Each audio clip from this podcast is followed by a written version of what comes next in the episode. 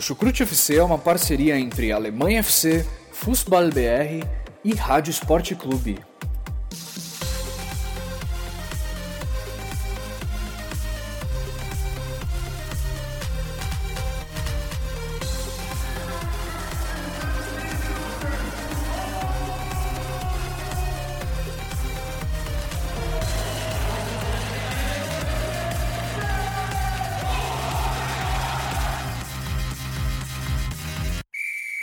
Começa mais um episódio do Chucrute Futebol Clube, meus amigos e minhas amigas. Meu nome é Pedro Jales, estou aqui com vocês em mais uma rodada de futebol alemão, né? 24 rodada aí agora. Estamos aqui numa manhã de carnaval, né, Henrique Dória? Como é que tá? Cara, bom dia a todos, ou bom dia, né? Acho que é a primeira vez que a gente tá gravando o Chucrute nesse Exato. horário dos quatro anos de existência, né, cara? Segunda-feira de manhã, feriado, e cá estamos, né? Temos um compromisso com os nossos ouvintes, Exato. né? Toda semana, religiosamente, esse podcast vai pro ar. E eu sou o Henrique Dória, tô lá no Twitter no arroba HVDória, e vamos lá, né? Mais uma rodada polêmica aí de Bundesliga, né, é. cara? Exatamente. E como é que tá o carnaval aí na Alemanha, ô Vitor? Olá, meus amigos. Estou de volta aí depois do chinelinho de semana passada. Tava, tava viajando. Tava com piriri. É. Não, tava, estava tendo merecidos, um merecido fim de semana de viagem. Fui visitar um amigo em Braunschweig. Olha só, hein? É. É, e, e é isso. Legal. E tô de volta aí. O carnaval aqui tá como sempre. Pessoal indo pra colônia, muita fantasia. Quem acompanhou aí os jogos e olhou para as torcidas viu muita gente fantasiada no meio dos estádios. E, e queria fazer um parênteses aqui, dizer que eu participei do podcast 4231 essa semana. Tá lá no ar já para quem quiser conferir. Agradeço muito aí ao Vitor Gama, ao Igão e à Julinha que me acolheram muito bem. A gente falou sobre o investimento da Red Bull no futebol e, obviamente, acabamos tocando muito no assunto do Leipzig Uhum. e do futebol alemão. Tá realmente valendo a pena para quem quiser conferir. Fica aí a Legal. Muito bom, muito bom.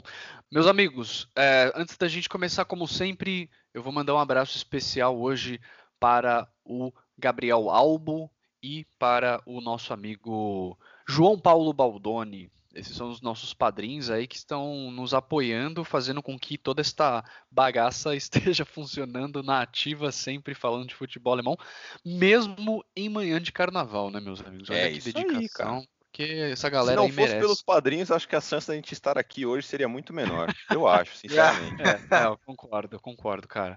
Mas é isso aí, vamos lá e lembrando que a gente tá com um bolão aí valendo uma camisa da seleção da Alemanha, uma camisa oficial, e também um livro da editora Grande Área, Gol da Alemanha. Se você quer saber como participar desse bolão e ganhar estes prêmios, vá lá em alemanhafc.com.br e pesquise por bolão, você vai encontrar lá todas as informações. Meus amigos, sem mais delongas, vamos lá.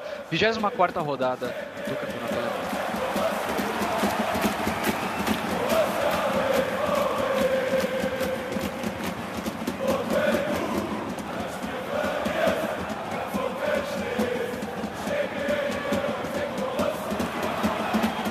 Então, na partida que abriu essa 24ª rodada, aí o líder da Bundesliga contou com o retorno de Marco Reus, mas a equipe trofe- tropeçou mais uma vez, né? O Augsburg jogou em casa e venceu o Borussia Dortmund. Essa foi a primeira vez na história, inclusive, do campeonato que o Augsburg venceu o Dortmund jogando em casa na VVK Arena. E essa foi a segunda derrota do Dortmund na temporada.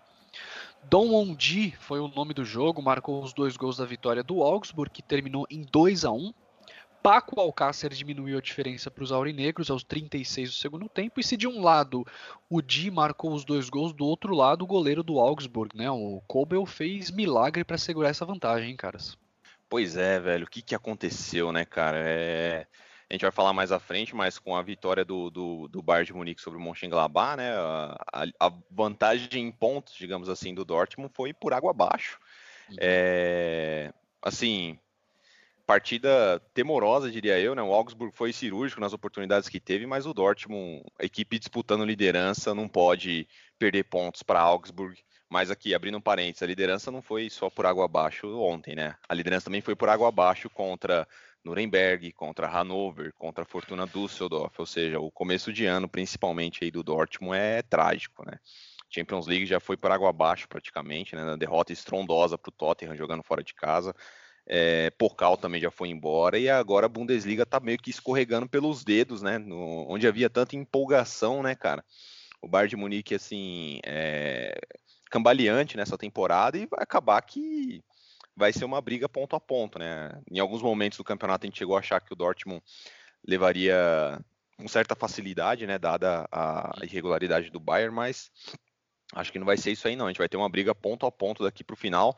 Isso se o Dortmund não, não tiver queda mais brusca ainda, né, cara? Perdendo pontos fáceis não é para mim nem sombra daquela equipe que a gente chegou a ver que empolgou tanto no primeiro turno, né, cara, com viradas heróicas, que não desistia do resultado, que fazia o que tinha que fazer, que ganhava de 2 a 0, de 3 a 0, mesmo quando não jogava bem. O papel virou assim, se inverteu completamente nesse começo de ano, o que de certa forma é muito normal, que a gente está falando de uma equipe extremamente jovem, né?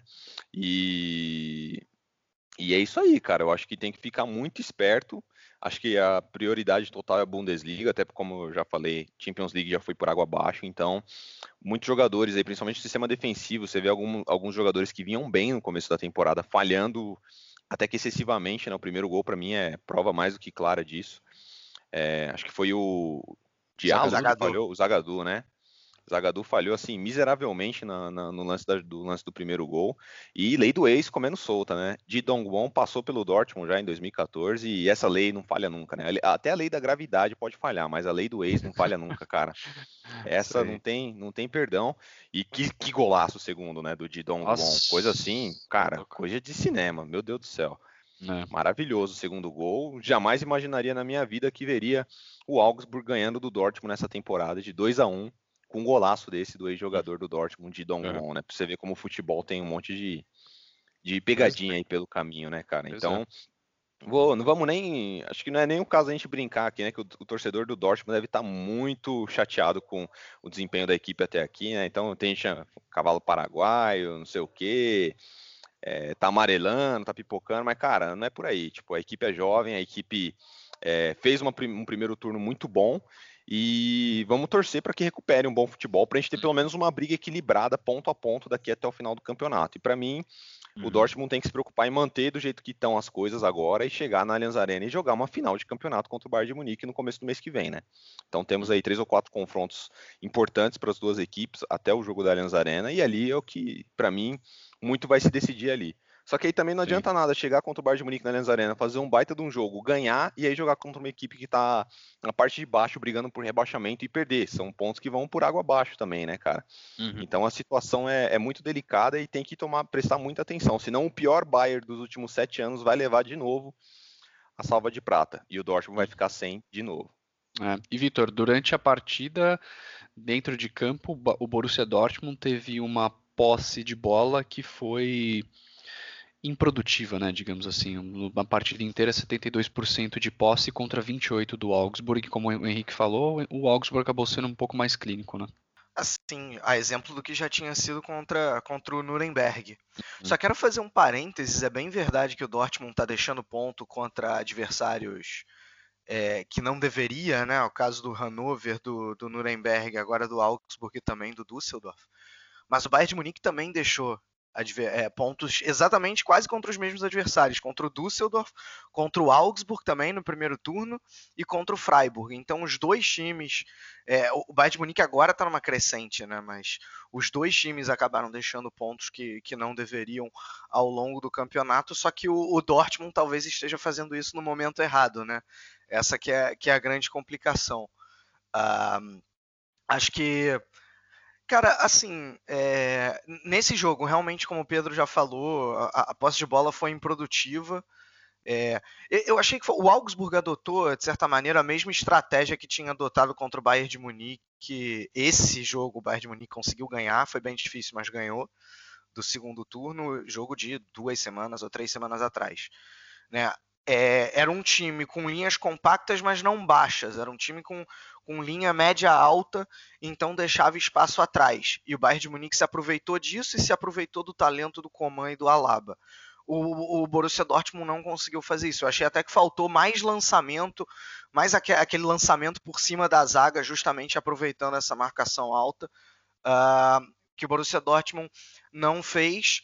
É, além disso, e aí vem outro problema, o Dortmund, enquanto pelo lado esquerdo, naquela ocasião, o Bayern de Munique tinha o Coman e o Alaba, o, o Dortmund tinha o Larsen e tinha o Diallo, que nem lateral uhum. esquerdo é, né? Ele é um zagueiro jogando improvisado.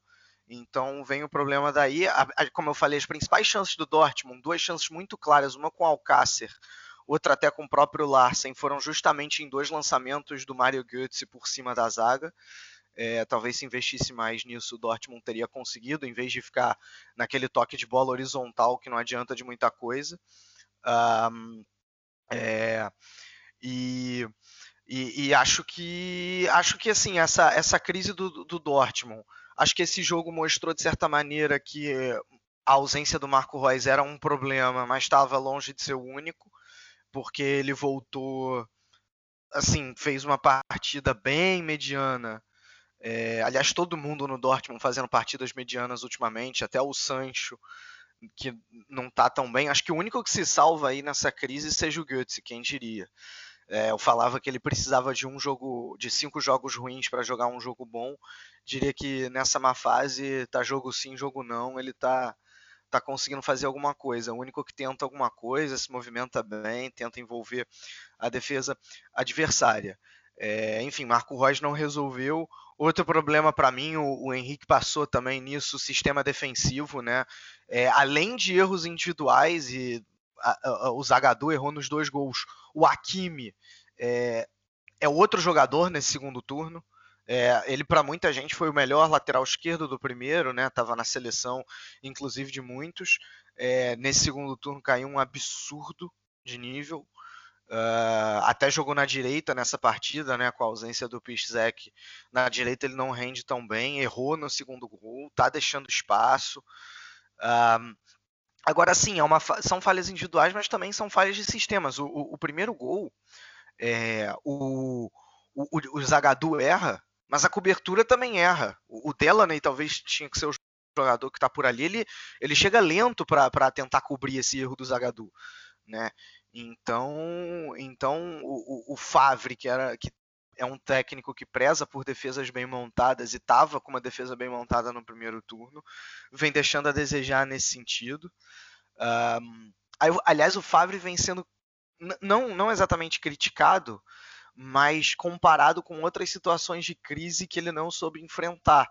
É, e, e, isso aconteceu também no Hertha Berlim e até mesmo do Borussia Mönchengladbach, né? Para quem não lembra, ele começou a temporada 15-16 é, muito mal e, e, acabou demitido depois de fazer duas temporadas sensacionais. No Hertha Berlim aconteceu algo parecido. Vamos ver se ele dessa vez quebra um pouco com isso e consegue administrar a crise. É, e para fechar, outro problema no Dortmund para mim é que vem o, o, elenco, talvez não tão vasto, vem cobrando o seu preço. É, o, o Witzel, que também caiu de nível, ele, ele jogou, se não me engano, todos os jogos da Bundesliga até aqui. É, o Sancho, seja como titular, seja entrando ao longo do jogo, é, acho que só teve um jogo da Bundesliga que ele não, não entrou, né? não, não, não participou. E, e aí o condicionamento físico acaba, acaba contando também. Né? É, o Diallo jogando na lateral esquerda, o Hakimi vindo para a direita não rendendo tão bem. Né? O, o, Larsen, dessa vez ele decidiu poupar o Guerreiro, entrou o Larsen pelo lado esquerdo, não rendeu tão bem, né? É, é, então acaba que uh, o condicionamento físico está cobrando. Achei que mais uma vez o Favre demorou para mexer, era para colocar o Alcácer muito antes do que ele colocou. Tanto é que o Alcácer entrou e fez o gol. Talvez se já tivesse entrado antes, dava tempo para conquistar um empate ou algo melhor. Enfim, Dortmund em crise, é, é, uma vitória só nos últimos sete jogos, contando todas as competições. E, cara, eu acho que a tendência é o Bayern de Munique ganhar esse campeonato, até porque tem uma tabela relativamente mais fácil em relação à do Dortmund. Isso então, é, infelizmente, esse é o fato. Augsburg, todos os méritos. É, muito bom o Manuel Baum ter colocado o Gi como, como um atacante centroavante, sim, né, na sim. ausência do Finn Bogason, porque ele ganhou velocidade drible em vez de ter alguém ali mais fixo com, né, com, com, com força, e acho que isso fez total diferença. O Augsburg que vinha capengando conquistou uma vitória importantíssima porque o Stuttgart ganhou também. Uhum. É, então, ao menos, ao que parece, o Augsburg não cai direto, ainda briga contra uhum. o playoff, mas uma vitória importantíssima contra um adversário muito difícil. É, isso aí. Agora, meus amigos, que partida que foi essa do Schalke, né? No sentido mais negativo possível, né? O Schalke recebeu o Düsseldorf na Veltins Arena e o Düsseldorf com uma partida muito boa dos atacantes Raman, Lukebak e Kovnatski, né? Passaram o trator e venceram aí por 4 a 0. Não que isso justifique o resultado, porque o Düsseldorf fez muito bem a sua parte, mas eu tive uma impressão de que a equipe estava em campo com um corpo mole incrível, assim. Vocês também tiveram essa impressão? Foi só eu? É, tem algum outro aspecto que talvez é, vocês observem nesse resultado? Cara, ó, eu vou ser bem sincero com você. Eu falei no preview da última rodada, né? Eu vinha nas últimas rodadas quase sempre, não, essa o Schalke ganha, essa o Schalke ganha. Na última eu falei, não, não aposto mais no Schalke 04 para nada. Pode jogar contra quem for aí. Eu não vou, não vou apostar pelo Schalke 04. E cara, para mim assim, dito e feito, para mim tem um problema grave o Schalke 04. Um time com a folha salarial que tem, um elenco caro que tem, é, foi vice-campeão na temporada passada, nunca é demais estressar esse ponto, né? É inimaginável o que tá acontecendo, né, cara? Eu, se eu fosse torcedor, eu sei lá, já estaria atacando fogo no carro já, velho. Porque, pelo amor de Deus, é inacreditável a, o, o, que o Schalke 04 tá fazendo com a sua torcida nessa temporada. 4 a 0 contra o recém-promovido Fortuna Düsseldorf, jogando dentro do seu estádio, jogando na Veltins Arena.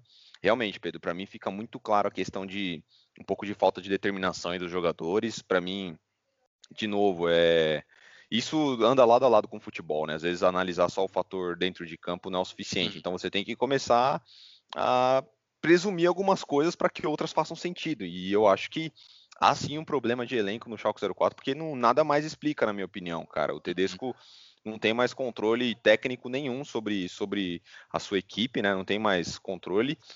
Não tem o que fazer, cara. Esse é o Schalke 04 dessa temporada. É uma equipe completamente regular, não aspirando menor confiança para o seu torcedor. E é uma equipe que tem muita sorte, que tem outras três ou quatro em situação pior ali na, na parte de baixo da tabela, né, cara? Que pontuam um pouco ou, ou nada, né? E só que você olha, né? Nessa rodada o Augsburg ganhou, nessa rodada alguns adversários da parte de baixo ganhou. Então Stuttgart então também, né? O Stuttgart ganhou. Então você, a gente já falou na última rodada sobre uma possível crescente do Stuttgart. Então o Stuttgart com 19 pontos e o Schalke 04 com 23 pontos, cara. Se tivesse que colocar seu dinheiro na mesa agora para fazer uma aposta, eu diria que o Stuttgart tem mais chance de não jogar um playoff do que o Schalke, do que o Schalke 04, cara, pelo futebol apresentado uhum. nas últimas rodadas. E para mim é bem provável, se continuar as coisas do jeito que estão, que o Schalke 04 dispute um playoff ao fim da temporada, que para mim seria assim uma justo. tragédia. Seria justo, mas seria uma tragédia Sim, sem é, para uma equipe com a camisa do Schalke 04 no cenário hum. do futebol alemão, que está disputando o Champions League essa temporada e que foi vice-campeão na temporada passada. Para mim é assim, é inimaginável uma situação dessa, mas seria assim injusto, Pedro. Se o Stuttgart manter essa crescente, o Augsburg também jogar como jogou com determinação contra o Borussia Dortmund, o Schalke 04 está aí numa situação muitíssimo complicada, cara, para as próximas rodadas aí até o final da Bundesliga. E só para completar tudo isso, a última rodada tem nada mais nada menos do que Schalke e Stuttgart. Uau, olha só, pode ser o fator decisivo. Né? É, é matar ou morrer. Ter é, mas eu não acho que o Schalke vai chegar nessa situação na última rodada. Oh, cuidado, cara, Nossa, cuidado. Não, dando um palpite, claro, claro, tô só dando um palpite. É, o, o Schalke fez juiz ao nome do time, né? Schalke 04. Jogando dentro de casa, né? foi, a, foi a manchete do, do Frankfurt Allgemeine Zeitung aqui. Schalke 04. Perfeitamente. É, Cara, assim, vamos lá. Sobre o jogo e o que vem acontecendo nas últimas rodadas. Aliás, crise no Vale do Ruhr, né? Os dois times do Vale do Ruhr em crise. Verdade. Tanto, os dois rivais aí, Schalke e Borussia Dortmund, em forte crise. E o Schalke muito pior, né? Se for olhar o que está acontecendo. Cara, o time não ataca bem. É, se você baixa as linhas contra o Schalke 04, não existe nenhuma ideia ali para furar qualquer uma qualquer linha que, que venha a se fechar contra o Schalke 04. Não tem nenhuma ideia. Né? Não tem ligação direta, não tem triangulação entre os jogadores. É, não, não existe, não existe. É, seja com qual atacante for. Dessa vez é, voltou o Embolo no, no, no, meio, no meio do tempo. O Mendil já jogou de atacante dessa vez, voltou para a lateral esquerda. É, é, assim, foi, não foi uma boa contratação para o Schalke 04. É, o Caligiuri, que era um dos poucos que se salvava, também não tem mais conseguido subir daquela maneira que subia para desequilibrar na frente. A ligação direta, que era outra arma uh, tão fortemente presente na temporada passada, com a lesão do Burgstaller, é, também não está rendendo nessa temporada, e mesmo quando ele joga, nada acontece. E o grande trunfo da temporada passada, que era a defesa, nessa temporada parece ter se perdido também. É, o Tedesco voltou a jogar com três zagueiros dessa vez, e o time assim dando muito espaço no contra-ataque, muito espaço o Düsseldorf deitou e rolou com esses três zagueiros do, do Schalke 04. Brincou de jogar, foi melhor em toda a partida. Então, é, é realmente a, a situação é, é, muito complicada. Uh, a verdade é que o time não ataca nem defende, né? A gente tanto preza por equilíbrio, em que o time tem um bom ataque, mas tenha também uma, uma boa defesa. O Schalke não tem nenhum dos dois. O Schalke é equilibrado ao contrário, né? Não é nem que é desequilibrado, é equilibrado, não tem nenhum nem outro. então, é, chega, chega aí nessa situação. É, eu acho que não cai porque os outros times são piores, entendeu? O Augsburg surpreendeu essa rodada, mas não, não acho que. O Augsburg pode até passar o Schalke, mas, por exemplo, no Stuttgart, que realmente tem melhorado, é, mas não acredito que vai ter condições de passar o Schalke. É, a gente ainda vai falar nisso, mas o Stuttgart ganhou do Hannover, que também vai de mal a pior. É. Então, é, é, acho que acho que o Schalke não, não corre muitos riscos e aí, cara, assim, o, o Tedesco, é, ele, ele fez uma boa primeira temporada, é verdade, mas desde essa temporada a gente já criticava é, a falta de capacidade de, do time de ter ideias ofensivas. Era um time muito, muito reativo, mas que não tinha contra-ataque. Quantas vezes a gente já não criticou isso aqui? É, dependia muito da bola parada, mas tinha uma defesa muito sustentada, muito consistente.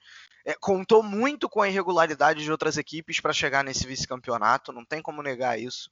Porque assim, o Dortmund comeu bola, o Leipzig comeu bola, o Leverkusen comeu bola. É, é, é então, então não é, não é exatamente que o Schalke fez uma temporada vistosa na passada, mas ok, foi vice-campeão com todos os méritos. É, mas eu, eu, nunca senti realmente uh, uma confiança para falar, caraca, o Tedesco é o cara.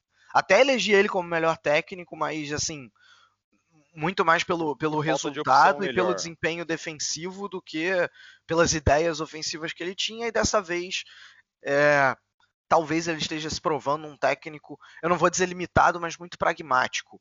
É, e com, e, mas ao mesmo tempo que ele é pragmático, ele tem algumas ideias loucas. Muitas vezes troca os jogadores de posição. É, e não dá para dizer que ele não teve tempo de arrumar essa equipe. Né?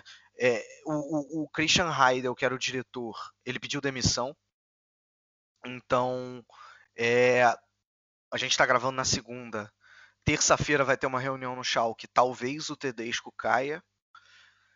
Se for para já pensar nessa na próxima temporada e já trazer o técnico que vai ficar para a próxima temporada, já pensando nisso, eu sou a favor da troca do Tedesco. Estou falando assim, se é para demitir o Tedesco ao fim da temporada, ok.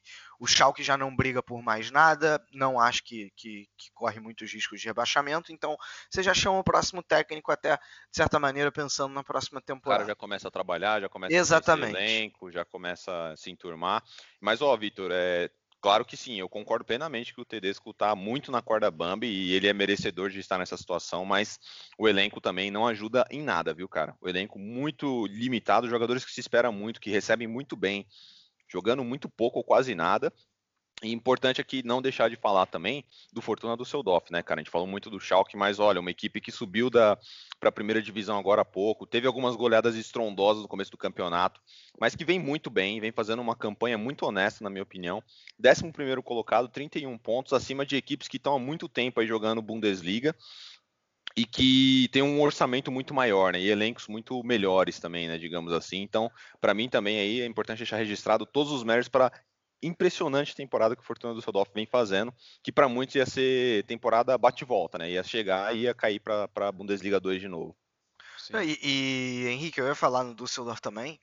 Se a gente olhar da 15ª temporada, a, da 15ª temporada, da 15ª rodada até aqui, ou seja, nas últimas 10 rodadas, se a gente for fazer uma tabela só dessas últimas 10 rodadas, chutem a posição do Düsseldorf. Quarto colocado. Quer dar um chute, Pedro? Uh, terceiro colocado. Seria o vice-líder só atrás do Bayern de Munique. Nossa. Sete velho. vitórias, um empate e duas derrotas. Assim, é, é realmente pra você impressionante. Ver a consistência do trabalho, né, cara? Realmente, uma equipe recém-promovida. Olha o, o Nuremberg, o que tá apanhando de todo mundo aí, né? E o Fortuna consegue se manter e fazer uma boa temporada, cara. Assim, pra Não, mim, e- todos os aplausos. E, e assim, e, e vale dizer que é um, é um time versátil.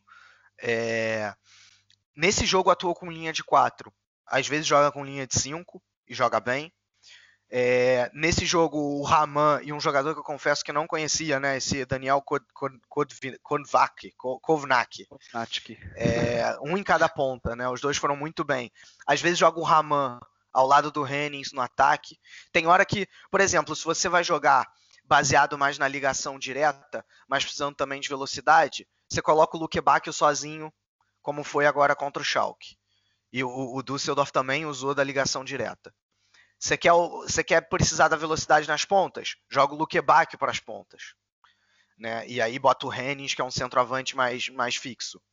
É um, é um time versátil, é um time que joga bem, é um time que joga é, é bastante organizado. O Friedhelm Funkel talvez tenha achado, tenha demorado para achar o, o time é, é, no início do campeonato, mas agora achou. Joga de uma maneira um pouco mais reativa, o que era uma característica da equipe desde a segunda divisão, é, o que ajuda contra times mais fortes na primeira. É, então esse, esse Düsseldorf realmente merece todos os louros aí.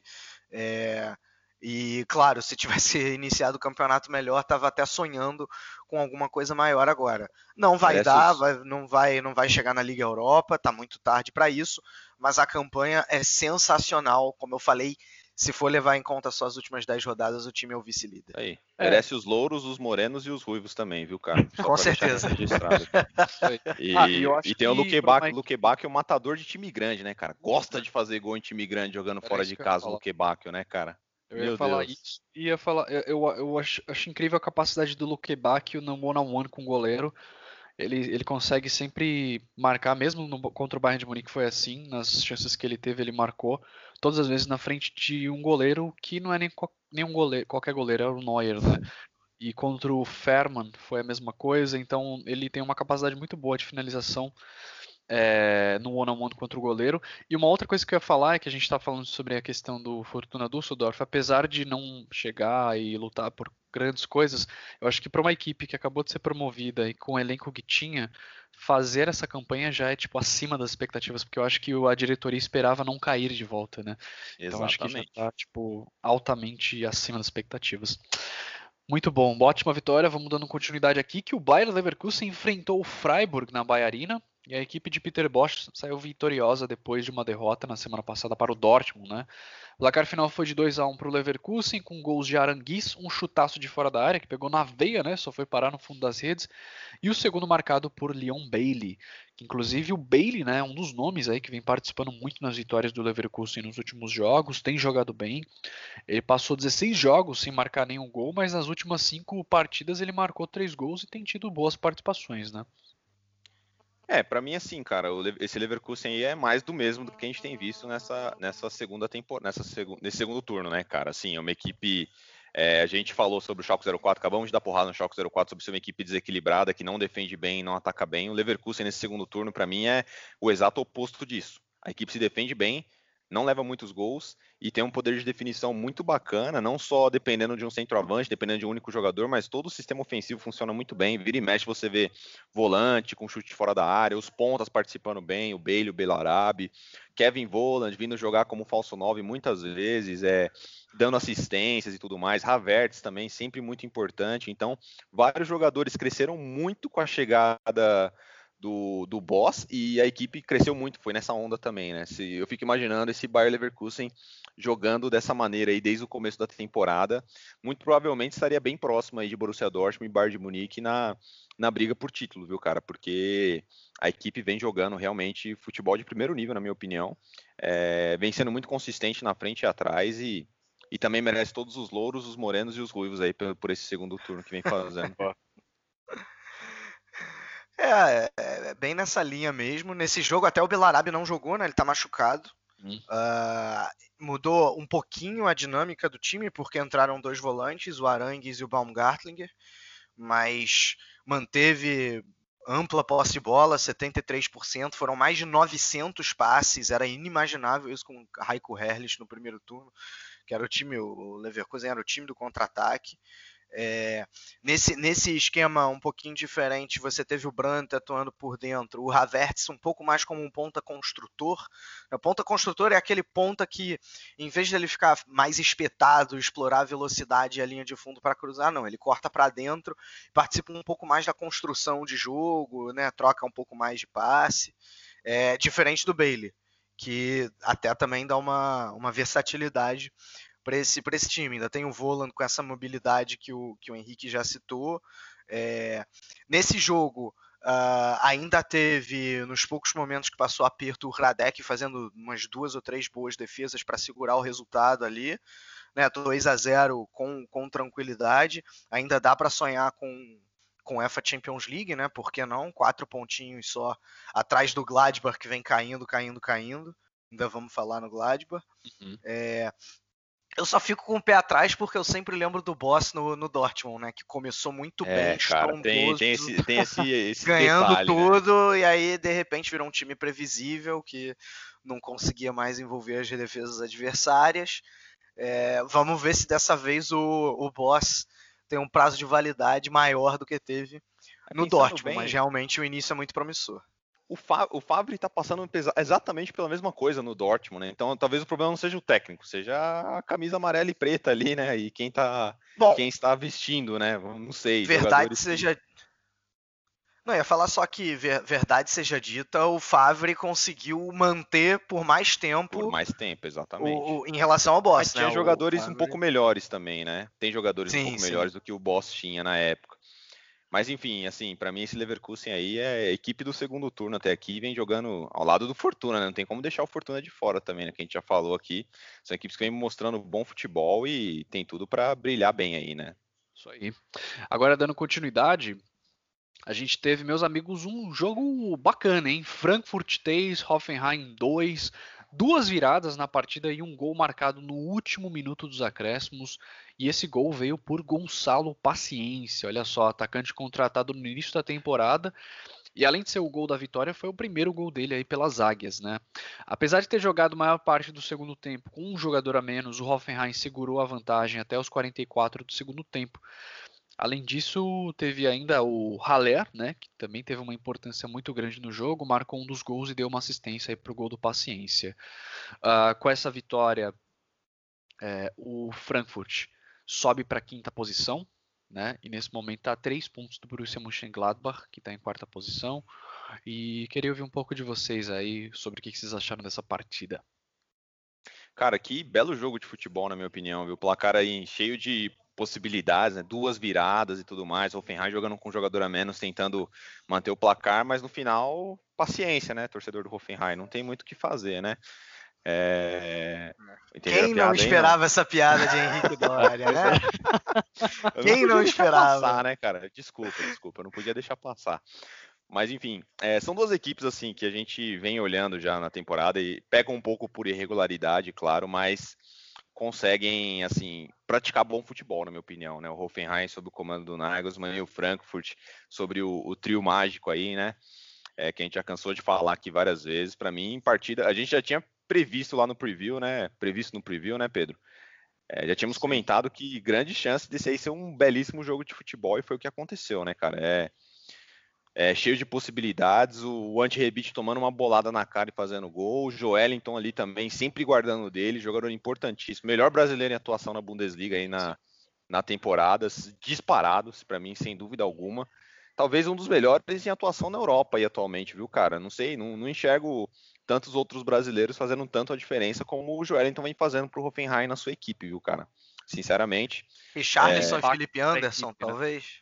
O Richardson lentando, ele tá até comendo um pouco de banco no, no, Everton, né? Entrando durante o jogo. O Felipe Anderson também, o West Ham. Ele não é tão decisivo assim pro West Ham, na minha opinião. Talvez, cara, eu acho que não é nenhuma bobagem dizer que o Joelinton é um dos grandes brasileiros em, em atividade, mas. de impacto que ele tem para a equipe, né? Exato. Tipo, ele é o, ele é o cara que faz a diferença para a equipe. Ele é o cara que faz a diferença para a equipe. Ele marca gols importantes, está sempre participando, assistências e tudo mais. Então, eu assim, é até um pouco chato, né, ver que não recebe uma, uma oportunidade na seleção, né, cara? Porque pela temporada que vem fazendo, se ele estivesse jogando na Espanha ou na Inglaterra, não tenho dúvida nenhuma de que ele já teria conquistado uma vaga na seleção brasileira. Mas parece que o futebol alemão fica um pouco afastado, assim, aos olhos da CBF. Não sei se por trauma ou sei lá o que, né? Mas enfim. Acho que não, hein, cara, que o Wallace teve chance aí, mas.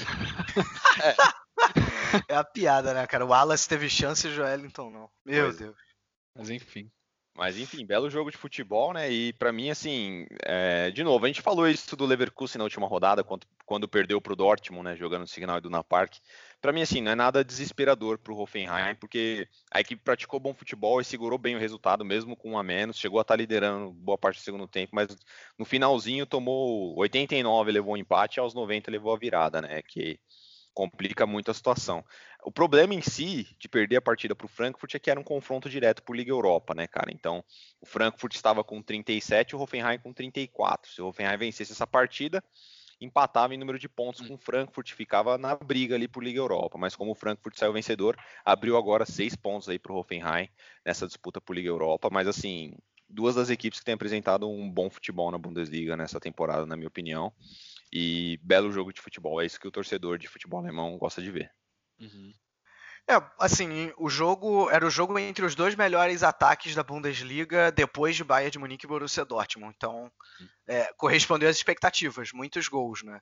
E realmente são dois times que, que não têm exatamente no seu sistema defensivo a sua grande força. Uh, o Hoffenheim muito desfalcado, é, só, só, na zaga, uh, o, o, trio principal titular não estava não tava disponível, Vogt, Rubner e Biktiak. Isso obrigou, por exemplo, o Grilich a jogar no miolo de zaga.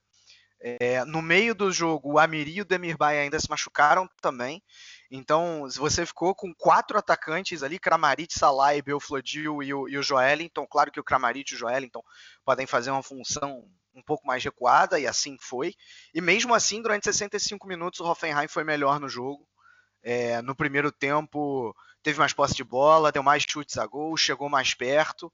O Frankfurt ali numa bola parada, até com sorte, né, como o Pedro falou, é, abriu o placar, mas o Hoffenheim continuou em cima e conseguiu a virada, e o Adams foi expulso, aí o Frankfurt foi para cima, é, e, e, o Adams foi bem expulso, né, o, o Haller ia ficar numa chance clara ali de gol, provavelmente era o segundo amarelo, e aí o Frankfurt foi para cima, tem muita qualidade no ataque, né? O Haller como seu principal fio condutor uh, nesse, nesse trio ofensivo. E, e, o Kostic também, acho que fez uma boa partida. Ele é muito, muito profundo. Muito é, ele, ele, ele, ele, ele, ele dá muita profundidade para esse, esse time do Frankfurt. E, e, foi bem, o Frankfurt conseguiu a virada. Eu acho assim, pelo que foi o jogo, talvez o empate fosse um resultado um pouco mais justo. Mas mas assim, o, Frankfurt né, fez por onde, o, o Hoffenheim foi desatento no final e é um problema desse time do Nagelsmann que não é de hoje. Desde a temporada passada, o Hoffenheim tem dificuldade em manter um resultado positivo, né? Tá ganhando e acaba cedendo um empate, ou acaba cedendo uma virada, ou então tá empatando, acaba é, é perdendo a partida. É, eu não sei se o Nagelsmann é ousado demais e acaba querendo é, é ir para cima uh, sem pensar nas consequências, ou se é alguma questão mesmo mental de que o time não consegue, é, é, com perdão da piada mais uma vez, não consegue ter paciência para vencer a partida. boa, boa. E, a mas, piada assim, tá aí, cara. Alguém tem que falar obrigatoriamente. Sim. Se, ela, se a gente não falar, tá na mente dos ouvintes, tenho certeza. É. Com certeza. Mas enfim, acho que é algo que o Hoffenheim tem que corrigir e se for um erro do Nagelsmann que ele vai ter que também corrigir quando for para o Leipzig na temporada que vem. Hoffenheim mais difícil agora chegar na Liga Europa. É, e o Frankfurt, por outro lado, dá até para sonhar com Champions League ainda, está na quinta posição é, três pontos só atrás do Gladbach. Uhum, exatamente. Agora o Hertha Berlim venceu o jogo em casa de virada em cima do Mainz. O placar final foi de 2 a 1 para o Hertha e os gols saíram só no segundo tempo também. Niklas Stark abriu o placar para o Mainz, né? Por incrível que pareça, depois de marcar um gol contra aí, mas o empate do Hertha veio quatro minutos depois com o Marco Gruitch, que aproveitou um rebote e mandou para o gol. E a virada veio 10 minutos depois desse empate, justamente dele, para se redimir pelo gol contra Niklas Stark. A partida foi bem equilibrada, né, entre as duas equipes. O mais buscou até o final do empate, mas no fim das contas a vitória foi do Hertha Berlim, muitas bolas na trave, né? Uh, queria saber de vocês quais, quais são os destaques dessa partida. E aí vale ah. mencionar também que o Hertha sobe uma posição aí, vai para a oitava com a derrota do Hoffenheim. Stark é, encarnou o espírito ali do Westergaard, né, cara? Virou o perigo na frente e atrás e, e, fez, e, fez, o que tinha que fazer. Fez um gol contra, deu um susto na sua torcida.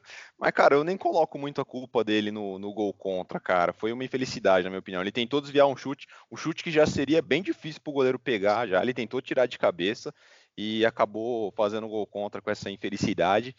E no finalzinho teve a felicidade de marcar o gol e sair comemorando, esbravejando com, com muita alegria para a torcida, encarnando o espírito do mito Westergaard, perigo na frente e atrás. É, cara, o Hertha Berlim, essa vitória era importante, né? A equipe vem, vem vacilando muito na temporada, né? Teve um. É, é o caso oposto que a gente vem falando do próprio Leverkusen, né?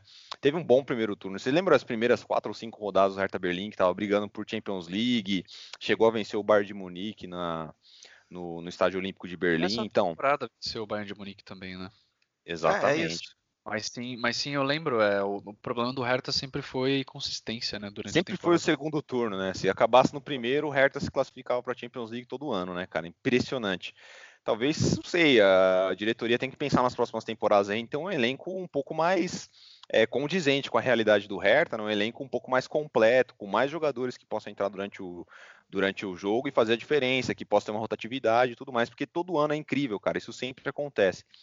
Mas enfim, é, vitória importante para o Hertha Berlim, ganhou o jogo que tinha que ganhar contra o Mais, né? já cansou de falar que o Mais não é nenhum bicho papão e é uma outra equipe que vem assim caindo pela tabela né, no segundo turno, vem um pouco muito irregular, não tem nem comparação ao que foi no primeiro turno a equipe do Mais, na minha opinião, tanto que até o próprio Fortuna do Seudorf já já passou Mais na tabela nessa rodada, mas assim, segue na mesma situação para mim, sem riscos de rebaixamento. Sete pontos à frente do Schalke 04, né, que está naquele bolo ali, 23, 21, 19, com Augsburg e Stuttgart. Então, para mim, a, a, a, Liga Europa, apesar de estar tá um pouco a quatro pontos, ainda é uma diferença tirável, uma, é uma vantagem que o, o, é uma, uma diferença de quatro pontos para Bayer Leverkusen em Frankfurt é algo que o 4, 5 pontos, né? Que o, que o Hertha Berlim pode tirar sim e pode continuar na briga por Liga Europa. Ainda temos muita Bundesliga pela frente. E é muito provável que o Hertha Berlim vai brigar pau a pau aí até o final por Liga Europa, na minha opinião. É, o, o Hertha teve a primeira vitória é, jogando em casa em 2019. Né? Por incrível que pareça. O tão temido Estádio Olímpico não é mais tão temido assim. Cara, o primeiro tempo do jogo não existiu. Muito ruim, muito sonolento. Teve ali duas, duas, duas bolas lançadas na área do Mainz com um perigo de leve, né? Até uma delas foi na trave. Mas se você for olhar, nenhum dos dois times chutou a gol no primeiro tempo, dentro na, no, no gol, né? Para o goleiro fazer defesa.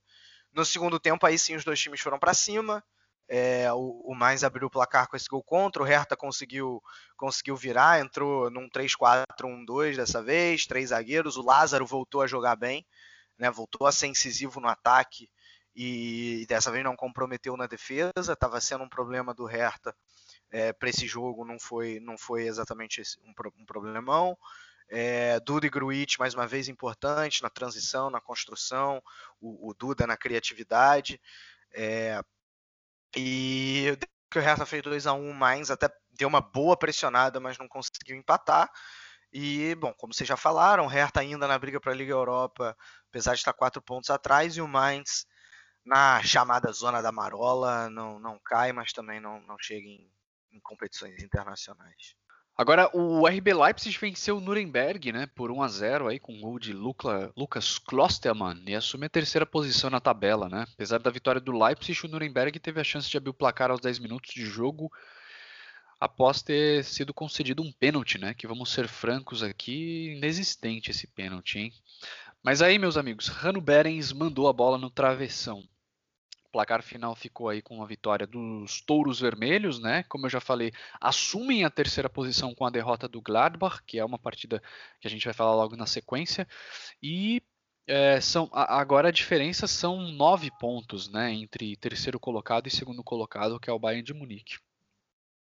Cara, incrível esse Leipzig, né? Ganha, ganha, ganha, ganha, ganha. Parece que o Leipzig está sempre ganhando e nunca subiu uma posição, né? Agora, finalmente, aí com o, os, os, os, seguidos vacilos do Mönchengladbach, o Leipzig finalmente pulou para a terceira colocação, assim, com méritos, na minha opinião, e, e, vai, e vai brigar, e acho que vai ficar nisso aí até o final do campeonato, viu, cara? Pouco provável que o Leipzig ou alcance o Bayern de Munique ou perca de novo a terceira colocação para as equipes que, que vêm logo atrás, né? no caso do Mönchengladbach, que vem caindo pelas, pela, uhum. pela, pelo desfiladeiro aí, né? O pênalti para mim foi o pênalti mais mentiroso da história do futebol que eu já vi na minha vida. Teve até cartão amarelo, não sei como que o VAR não entrou em atuação, não sei, não sei como que isso isso, isso seguiu adiante num, num, jogo de Bundesliga que tem que tem vídeo, né? Que tem árbitro de vídeo. É impressionante como ainda com o VAR alguns erros crassos acontecem, assim, é, é desesperador quase a situação, né? E, mas pênalti que não foi, não entra, né, cara? Isso é uma das outras máximas do futebol, né? Impressionante também. Né? Às vezes esses pênaltis muito mequetrefes, a bola vai na trave, vai para fora, o goleiro pega e foi o que aconteceu. É, melhor para os touros vermelhos, né, que se livraram aí desse, dessa penalidade indevida e fizeram o gol com o Klosterman lá aos 40 minutos. Vitória importante, mais uma vez, o Leipzig a gente já cansou de falar aqui, equipe é, com bom meio de campo, com bom ataque, com bom sistema defensivo, é uma equipe redondinha, que em situações normais aí, situações anormais, né, digamos assim, se o Bayern de Munique não ganhasse tudo todo ano, teria potencial para brigar aí por, por títulos, né, dentro da Bundesliga. É, a gente já falou aqui, ano que vem vem o Nagelsmann e eu acho que vai ser legal ver o que, que esse, esse Leipzig vai poder oferecer a mais, viu, cara? Eu estou muito ansioso para ver o Nagelsmann defendendo os touros vermelhos e acho que a gente pode ter novidades aí, pode levar uma Pokal, pode levar uma Liga Europa, talvez, nunca se sabe, né? Vamos ver aqui que cena dos próximos capítulos aí pro, pro RB Leipzig. E o Nuremberg acabou já, né? O Nuremberg já pode dar tchau, sair de férias. Economiza a folha de pagamento aí do resto do fim do ano e, cara, perde de todas de WO e acabou, velho. É, o, o Leipzig, assim, tem, tem conseguido conquistar os pontos sem brilhar, né? É, eu lembro que no, no, no, primeiro turno a gente falava do Dortmund e falava que muitas vezes o, o Dortmund brilhava, mas tinham alguns jogos que o Dortmund ganhava sem brilhar e que isso era um grande mérito. E o Leipzig, por outro lado, é, muitas vezes ganhava brilhando naquela, na, na, no, no, primeiro turno. É, o Dortmund a gente já falou, o Leipzig agora está sendo talvez um pouco mais pragmático. Não, não por coincidência a melhor defesa da Bundesliga até de longe. Tomou só 20 gols e a segunda melhor defesa, por incrível que pareça, ainda é a do Dortmund e a do Bayern de Munique com 27. Então o, o Leipzig realmente tem uma defesa consistente, é, tem, tem um ataque rápido, né? É, jogou no 4-2-2-2 dessa vez. Parece que o Tiller Adams foi uma boa aquisição, entrou bem. Werner não jogou machucado, estava gripado. Aí entrou o Matheus Cunha, que dá uma dinâmica um pouco diferente, porque ele é um centroavante mais fixo, né, mais de área. E normalmente você joga com Werner e com o Ponce, e os dois têm mais mobilidade. É, então mudou, mudou um pouco. Não achei que foi exatamente um jogo bom do Leipzig. Precisou, por exemplo, da bola parada para vencer o Nuremberg, que é o Lanterna. É, mas ok, fez os três pontos, isso é o mais importante. Mereceu a vitória. Uh, tirando o pênalti, não correu riscos defensivos. E é, é, o que eu falei, né? Vem, vem vencendo sem brilhar, já abriu cinco pontos aí para o quinto colocado. A vaga na Champions League vai se consolidando ainda mais e vai parece que vai ter um fim de temporada tranquilo. Leipzig, diferente do Nuremberg, que não vence desde setembro, são 18 rodadas sem vencer. É incrível, são três empates e 13 derrotas. É, e piorou ainda mais, porque agora o Stuttgart abriu seis pontos, né? O Stuttgart é o time do playoff, então É, é, eu acho até que o Nuremberg melhorou depois que demitiu o técnico Michael Conner e agora está com, com um auxiliar no comando. Né? Por exemplo, o time empatou contra o Borussia Dortmund, que não deixa de ser um bom resultado. É, jogou até melhor do que vinha jogando nessa partida contra o Leipzig, mas não fez nenhum ponto. É. Então ainda a situação é muito difícil para o Nuremberg, obviamente. Sim, sim, com certeza. E no, na tarde de domingo, né, depois do líder dormi, domingo não, desculpem, no sábado, depois do líder Borussia Dortmund ter perdido para o Augsburg na partida que havia rodado, o Bayern de Munique entrou em campo contra o Borussia Mönchengladbach com uma sede de vitória, né, e o placar final foi de 5 a 1 para os bávaros, com dois gols marcados nos, nos 10 primeiros minutos da partida de Javi Martinez e Thomas Miller. Ainda no primeiro tempo, os potros diminuíram a diferença com o gol de Lars Tindall, no segundo tempo, aos dois minutos, Lewandowski marcou o terceiro, Sérgio Gnabry o quarto e Lewandowski de novo aos 45 minutos depois de converter pênalti. Né? Essa vitória deixa o Bayern de Munique empatado em pontos com o Borussia Dortmund, como a gente já comentou, mas os aurinegros ainda lideram pelo saldo de gols, enquanto o Gladbach perde a terceira posição para o Leipzig e já tem o Frankfurt ali na cola, né? Pois é, cara, é muita coisa para falar, né? Tipo, primeiro o Mönchengladbach, né, que era o tinha a melhor campanha da, da Bundesliga jogando em casa. E, cara, papelão atrás de papelão, né? Jogando no Borussia Park nas últimas rodadas aí. O aproveitamento foi por água abaixo. É, mas nesse jogo aí tem alguns outros ingredientes, né? Que são importantes de ressaltar, né? Então você olha primeiro, primeiro, primeiro gol saiu muito cedo. Dois minutos de jogo, o Bayern de Munique já estava ganhando por 1 a 0 Para mim teve falta no lance do gol do, do escanteio ali, viu, cara? Sei não. O que, que vocês acharam? Eu achei falta do Ravi Martinez. Ah. Eu achei falta. Também. Isso aí, cara, um gol com dois minutos de jogo, para mim, muda completamente o cenário de tudo, muda tudo, né? Uma das equipes tem que se abrir, tem que jogar um, com um pouco mais de agressividade do que do que é esperado, e o Bayern de Munique, assim, ficou tudo lindo e maravilhoso, né? Tipo, poder, pôde é, contra-atacar, pôde montar suas jogadas com mais tranquilidade, com mais paciência, e aí o Thomas Miller, que também fazia muito tempo que não marcava, fez o segundo, o Stindl chegou a descontar, mas aí, segundo tempo, só deu o Dortmund, né? Lewandowski duas vezes e Gnabry. Importante ressaltar aí no, no Bayern de Munique, a gente já vinha discutindo aqui algumas vezes, é, a possibilidade do meio de campo, né, com Rames, com Thiago, isso vem acontecendo, cara, e é bacana ver, né, tipo, funciona, olha só, quem diria, hein, o Kovac, só o Kovac que não sabia, né, e, e o Bayern de Munique, realmente, a gente já falou aqui, vem numa crescente nas últimas rodadas, vem ganhando pontos atrás de pontos, diminuiu muito a diferença para o Borussia Dortmund, que algumas rodadas atrás a gente falava que era uma boa vantagem aí de 5, 6 pontos, chegou a ter até 7, e acabou, né, cara, agora é outro campeonato, começou do zero para as duas equipes agora, e ambas é, com o mesmo número de pontos, Bayern de Munique e Borussia Dortmund, e vamos ver, eu acho que a gente vai ter o melhor final de Bundesliga aí que a gente, que a gente já, já acompanhou nesse podcast aqui, né? Desde quando a gente começou com o Chucrut, sempre foi Bayern de Munique, uma, uma, altura dessa do campeonato, o Bayern de Munique já era campeão já, é, agora vai ser diferente, cara, agora a gente vai ter um campeonato daqui até o fim, vai ser disputado, na minha opinião, vai ser ponto a ponto e vai ter muita emoção, cara, não sei quem leva, não saberia em quem apostar, mas acho que vai ser muito legal de acompanhar. Uhum. E pro Mönchengladbach, cara, a Champions League já virou, já entrou em risco já, né? Muito é. se falava que, pô, o Mönchengladbach não dá para ser campeão, mas uma vaguinha na Champions League belisca. E eu acho que seria muito justo ver o Frankfurt, pelo campeonato que vem fazendo, tomar essa quarta colocação do é, Mönchengladbach e disputar uma Champions League na temporada que vem, viu, cara? Acho que não seria nenhum nada sem pé nem cabeça aí, seria muito por mérito do Frankfurt e de, de, de mérito do Mönchengladbach, no caso aí, viu, cara?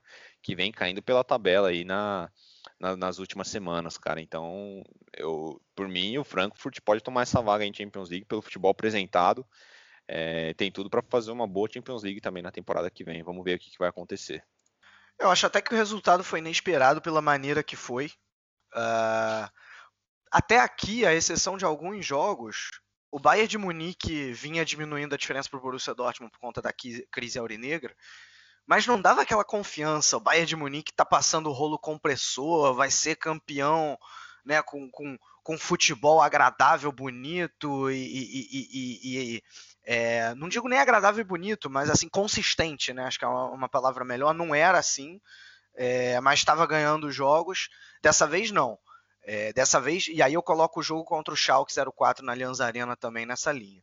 É, foi realmente um jogo para falar, olha só, eu sou o melhor time da Alemanha, não tem essa história de Borussia Dortmund não. é, vou conquistar esse campeonato. O Lewandowski vai tá aqui para ser artilheiro, porque dessa vez ele já se igualou na, na artilharia, o Jovic, a sim, tendência sim. é que assuma. É, Dessa vez o, Bayern de Munique aí dá para dizer que passou o trator contra um adversário difícil, contra um adversário que, que o Bayern de Munique costuma é, é, ter dificuldade. Ter né, dificuldade, né? Era fora de casa o jogo. O, o Gladbach tá nessa crise, ainda vou falar nisso, mas é forte no Borussia Park e o Bayern de Munique não tomou conhecimento. É, realmente jogou, jogou muito bem, principalmente os 15 primeiros minutos e depois no segundo tempo já só administrou. É, com muitos desfalques, né? Robin, Ribéry, Coman, o Alaba, Tolisso, Goretzka. A escalação até era óbvia. É, o, o Kovac não teve muitos problemas para pensar, trocou o Gnabry de lado, botou o Gnabry para jogar na esquerda, é, o Miller na direita como esse ponta construtor, Rames Rodrigues atrás da, da, do, do Lewandowski, que era o centroavante, o Bayern de Munique uh, jogou muito bem dessa maneira, né? Com, com o Miller uh, caindo um pouco mais da ponta para dentro, você obriga o Kimmich a ser o cara da amplitude, ou seja, a ser o cara que, é, que, que, deixa, que deixa largo o campo, né? Digamos assim. É, e, e, o Kimmich foi muito bem, né? Quando, quando é o Coman que joga por ali, perdão, quando é o Gnabry que joga por ali, é, o Kimmich tem que jogar um pouco mais por dentro, porque o Gnabry vai um pouco mais, busca um pouco mais a linha lateral, é, mas isso funcionou muito bem. É, Rames Rodrigues criativo, Thiago Alcântara, para mim, o coração do time, controlando o ritmo de jogo muito bem, né, desde a saída de bola e vindo, e vindo de trás. O Lewandowski, é, eu acho que é a, a, a, fase da carreira dele que ele mais participa da construção do jogo. E tá ah, fazendo gol pra caramba também, né? Nas últimas, nas últimas é. rodadas é. é. prova disso. Começou a fazer gol que nem louco, Lewandowski, sendo que ele tem um feito gols. no começo da temporada. Não, sim, ele, ele tem feito gols, Henrique, mas, mas se você for ver a, a temporada, ele tá com, com 15 gols. A essa altura, nas outras temporadas, ele já tinha muito mais. Sim, é, é, tá ou seja, ele. Exatamente. E ele tá. Mas ele deu muito mais assistências nessa temporada. Ele já deu. São 10, não é isso? É, então é, é, é realmente essa nova fase Lewandowski uh, que implica um pouco também na nova fase do Bayern de Munique, porque não? Gnabry mais uma vez bem na ponta, atacando bem os espaços. É, e, e, e, assim, claro, o Bayern de Munique venceu com totais méritos. Não acho que 5 a 1 foi, foi, foi exagerado, porque é, o Zomer ainda fez umas duas ou três Sim, defesas verdade. no primeiro tempo. O, o Bayern Munique pediu, perdeu sete chances de gol, segundo o SofaScore. Alô, SofaScore, paga nós aqui. É, o, o, então, assim, sete, cinco gols e além de cinco gols, sete chances perdidas, né? Então é realmente impressionante. Cara, e o, o Gladbach, assim, essa crise é, é, é dura, é dura aí pros, pros potros. Uh, o Borussia Park, que era um fator de decisão, o time não tinha perdido nenhuma até o início do retorno, de repente virou um problema. Um gol feito e 11 sofridos nas últimas três partidas, e obviamente nem um pontinho sequer. É... Muito desatento. Um problema crônico desse Gladbach é tomar gol no início. Não foi só nessa partida. Desde o primeiro turno isso já vinha acontecendo.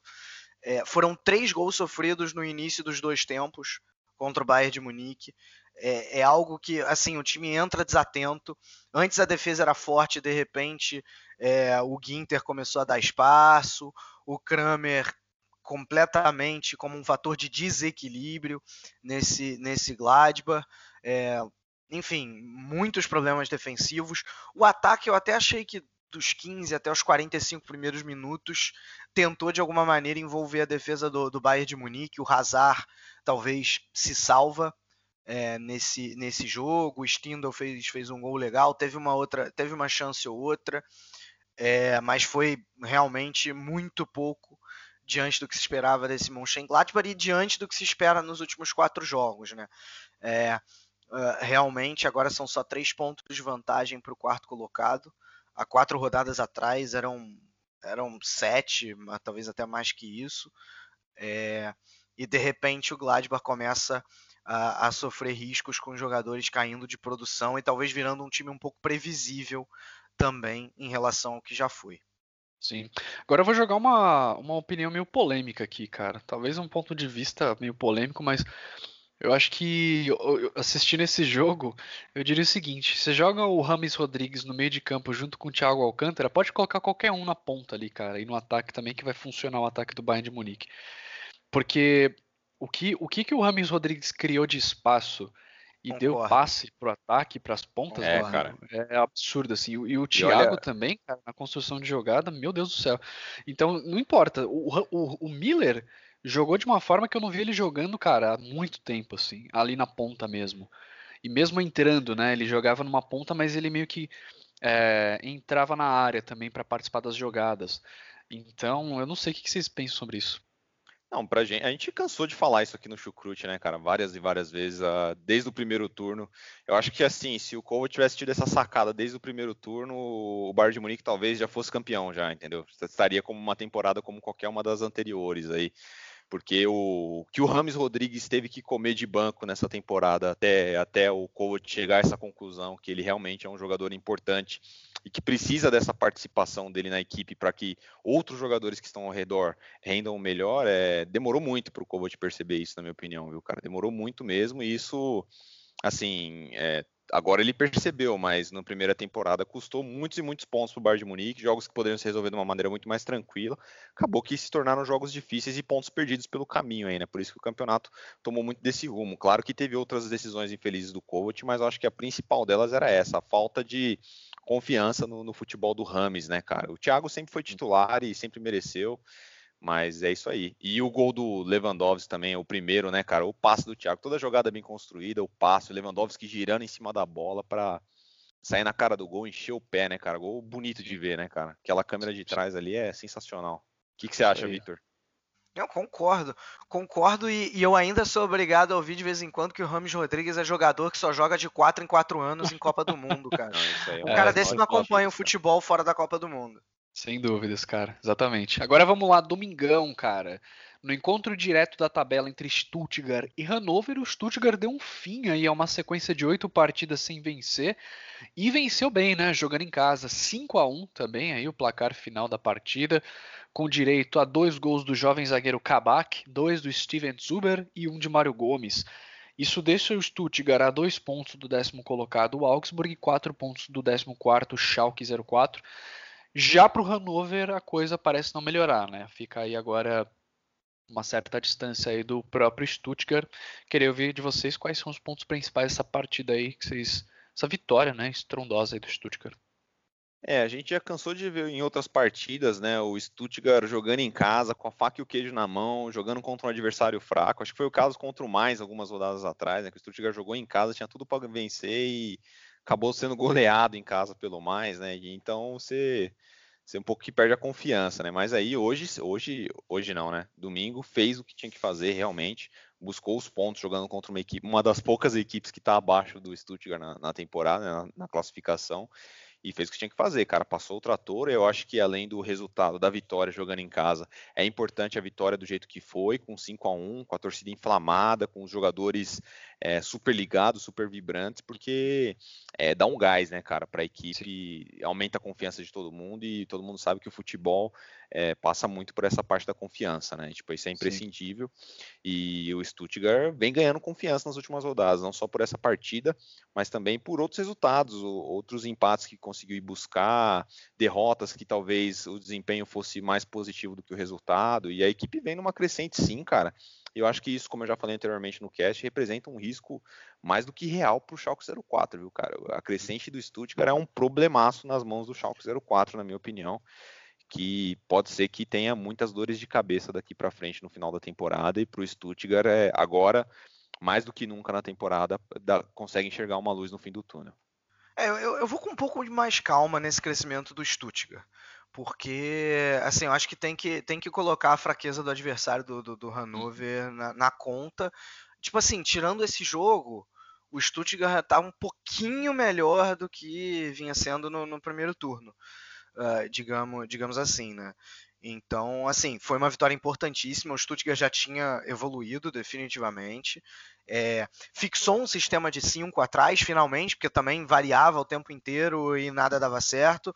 Dessa vez agora parece que está certo esse esquema com cinco zagueiros. O, o esse, esse, zagueiro que chegou agora, né, no, no, no, no na, na janela de inverno, o Kabak entrou muito bem, né? Fez dois gols agora. O Stuttgart realmente foi muito bem. Teve um primeiro tempo estrondoso, 60%, mais 60% de posse de bola, nove chutes a gol contra nenhum do Hannover. Né? Tanto é que já saiu ganhando por 3 a 0 com tranquilidade. Já cansamos de falar que se não fosse o Michael Esser, goleiro do Hannover, teria sido ainda pior. Exato. Acho que toda rodada a gente fala isso aqui do Hannover. Sim, sim. É, e dessa vez não foi diferente. Né? Então, é, claro, aí no segundo tempo só administrou o Zuber, que é outra, outra excelente aquisição da janela de inverno, uh, também fez dois gols, deu uma assistência, é, parece que vai ser um, um jogador importante.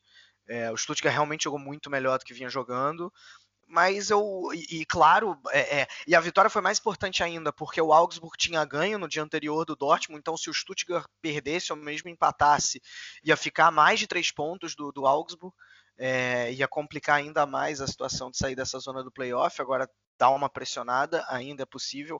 Acho que a, a tendência é essa, né? A briga entre Stuttgart e Augsburg para ver quem joga os playoffs e Hannover e Nuremberg, acho que não vai ter jeito. Cara, o Hannover, assim, o, o Thomas Doll, que é o técnico que entrou há três, quatro rodadas atrás, toda rodada ele dá a mesma declaração após o jogo. É, não estamos jogando bem, assim fica difícil né, meio que criticando até o próprio time, assim, fazendo críticas fortes. É, não estamos, assim, nada dá certo.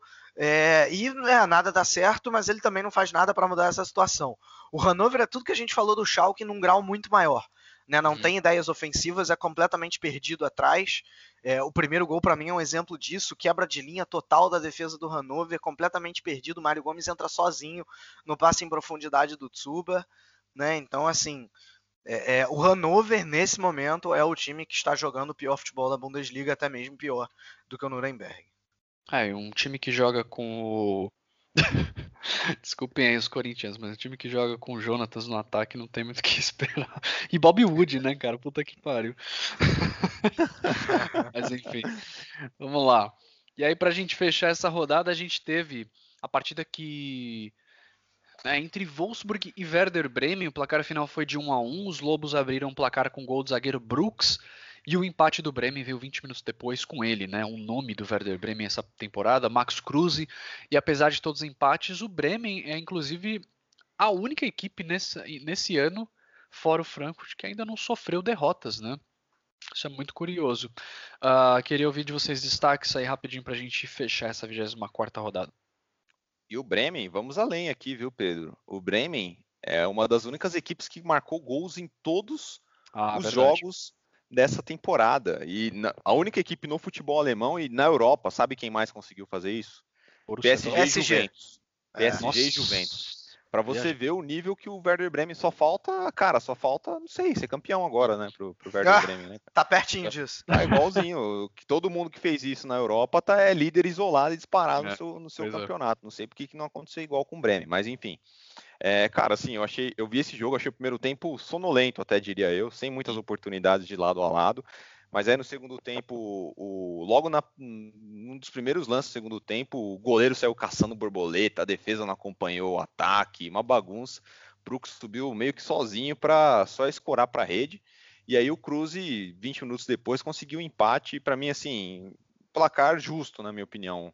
Depois que sofreu o gol, o Bremen realmente foi para cima, buscou o resultado e conseguiu o um empate, que para mim não ajuda nenhuma das duas equipes é, mas é, foi o mais justo. São equipes que têm desempenho até que similar, na minha opinião, nessa, nessa Bundesliga até aqui, e foi o melhor resultado. É, desempenho sim, né? É, o, o é, é, é, é, realmente parecido, mas o Wolfsburg tem tido melhores resultados. Achei que o Wolfsburg um pouquinho melhor no jogo, bem pouquinho mesmo. É, é muita liberdade para o trio de ataque, como é de costume. Mehmed, Weghorst, dessa vez jogou o Klaus. É, o primeiro tempo, no segundo tempo o jogo foi até mais aberto. É, eu concordo com o Henrique. O primeiro tempo foi sendo um pouco sonolento, o segundo tempo um pouco mais aberto. Achei o resultado justo no final. A grande curiosidade para mim é que o Bremen é, não perdeu ainda, são duas vitórias e quatro empates, mas o desempenho caiu em relação ao primeiro turno. Sim. A gente vinha falando, ah, o Bremen é, joga muito bem, mas não tá vindo os resultados. Dessa vez os resultados até estão vindo um pouco mais, mas eu acho que o time não tá jogando tão bem quanto jogava. Posse de bola um pouquinho mais inócua. Tô falando dos últimos jogos em geral, né? É, é pouco, pouco assim, tem mostrado menos. Claro, não tem jogado mal de maneira nenhuma, o desempenho não é péssimo, mas eu achei um nível abaixo do que vinha sendo no primeiro turno.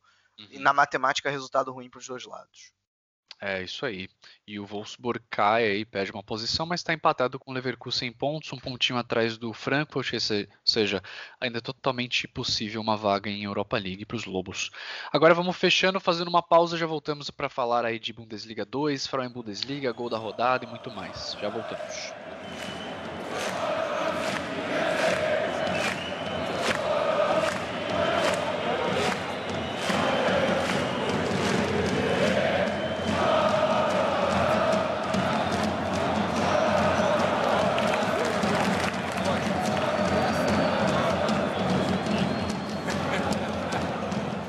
Vamos lá então, Vitor Ravetti, o que está acontecendo no futebol feminino na Alemanha? Fala um pouco para a gente aí sobre a Frauen Bundesliga.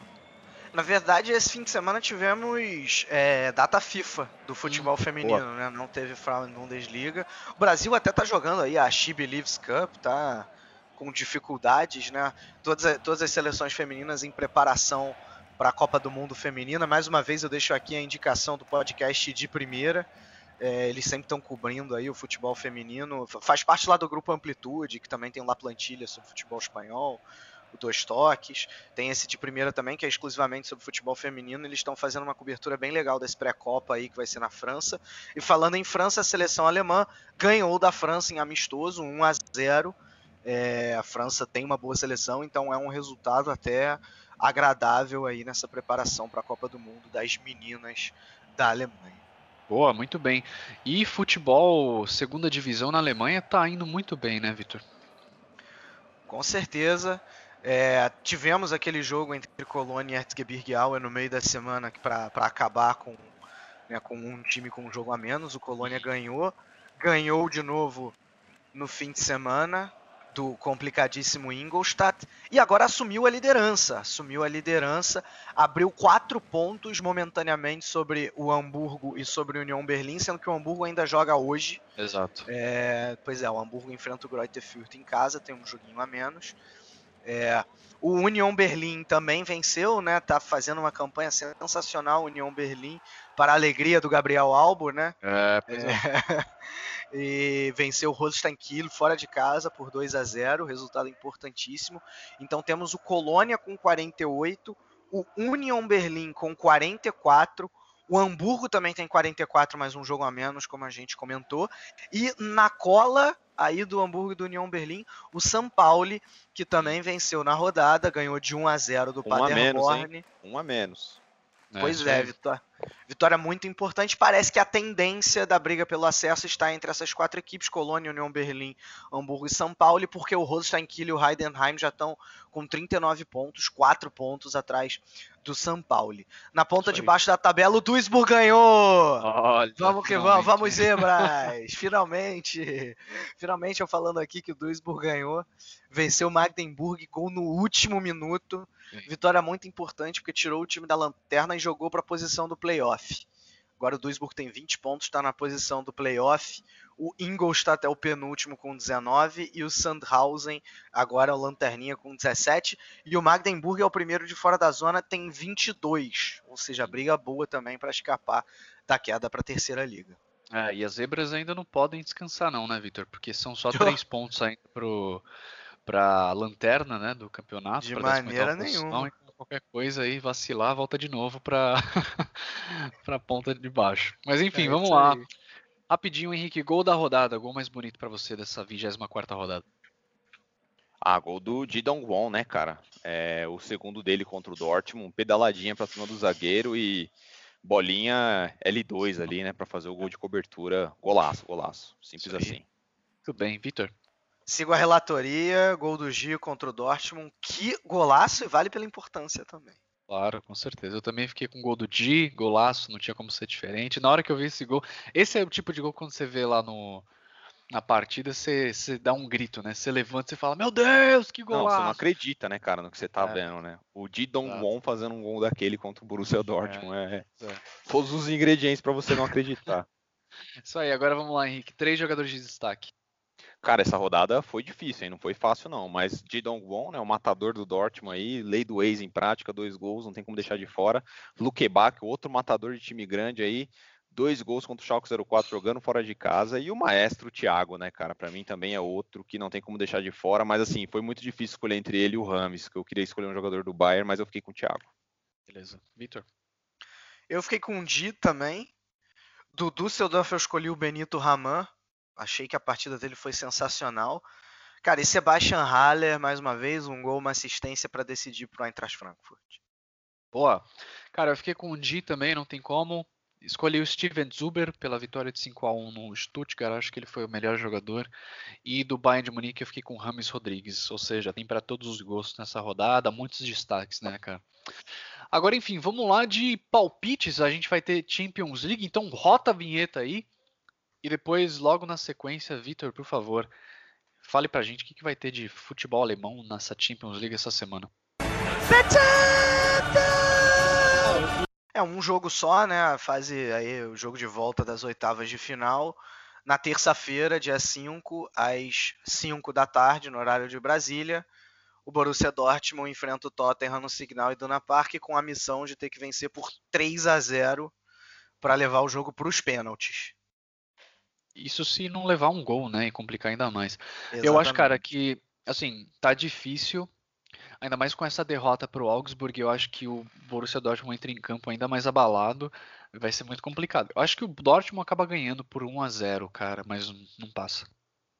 É, eu também acho, cara. É bem provável que o Dortmund ganhe essa partida, mas a classificação é muito improvável. Não, não acredito que vai acontecer. Então acho que o Dortmund ganha de 1 a 0 também e não passa. Obviamente que o Dortmund não passa, assim, se ah, se o Dortmund conseguir essa classificação é para ganhar a Bundesliga e a Champions League, né? É. Porque aí é. Nossa! É, mas não, acho que não então, passa. Então, então, que, nem o, que nem o Barcelona algumas rodadas atrás, né? Que fez aquela virada espetacular contra o Schalke 04 jogando em casa e caiu na próxima fase para a Juventus, né? Tipo. O, o Schalke não, contra. O foi contra o... contra o PSG. É. Isso, isso PSG. Aí. E e eu acho que o Dortmund empata essa partida contra o uhum. Tottenham. Esse é o meu palpite. O F Europa League também vamos? Vamos lá, Europa League. Roda a vinheta e vamos de Europa League. Europa League! pois é, o único time alemão aí que sobrou. O queridíssimo Eintracht Frankfurt, sensação do futebol alemão, do futebol europeu, tem uma missão duríssima.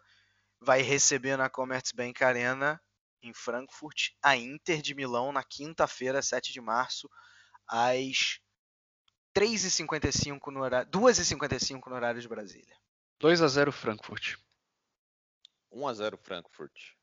2 a 1 Frankfurt. Acho que o Frankfurt ganha. Estamos otimistas com o Frankfurt, hein? Claro, com certeza. Eu acho que Temos uma que coisa que tem mesmo. que se falar do Frankfurt é que ele tá jogando bem principalmente na Europa League, tá jogando bem em campo e a torcida tá dando um show, né, cara? Então acho que isso tem, tem, um grande impacto também nessa performance. Ah, com certeza. Muito bem.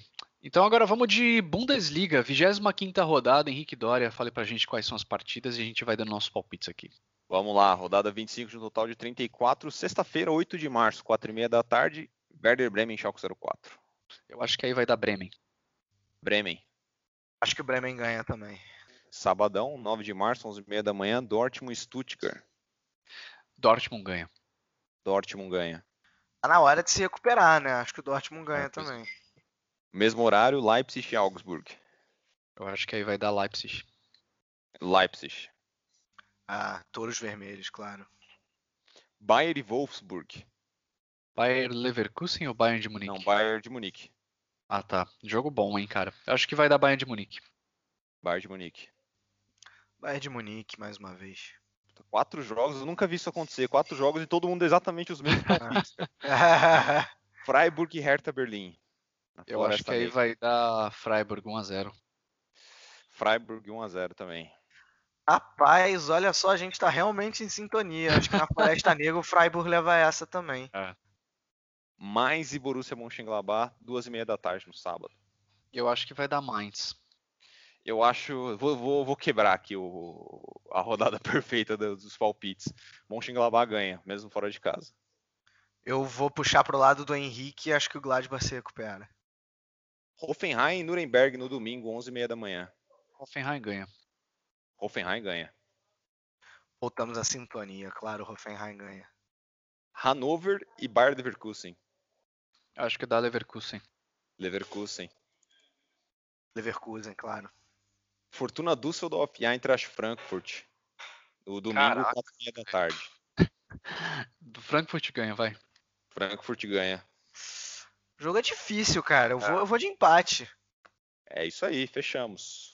Muito bem, 25 rodada aí com partidas aí que, apesar dos nossos palpites serem próximos, tudo pode acontecer, né, cara? A gente vai encerrando por aqui, então agradecemos você que está ouvindo até agora. Uh, Lembre-se de seguir a gente nas redes sociais, só pesquisar por Chucrute FC. Estamos no Twitter, no Facebook também. Você pode ouvir os podcasts no seu agregador de podcast favorito aí, né? No Apple Podcasts, Google Podcasts, Spotify também, estamos nas principais plataformas. Além de poder escutar também lá na alemanhafc.com.br e no fußballbr.com, certo? Então, meus amigos, a gente vai se despedindo, a gente se vê semana que vem. Um grande abraço e até semana que vem. Tchau, tchau! Tchau, tchau! Tchau, tchau, tchau, tchau, tchau, tchau, tchau.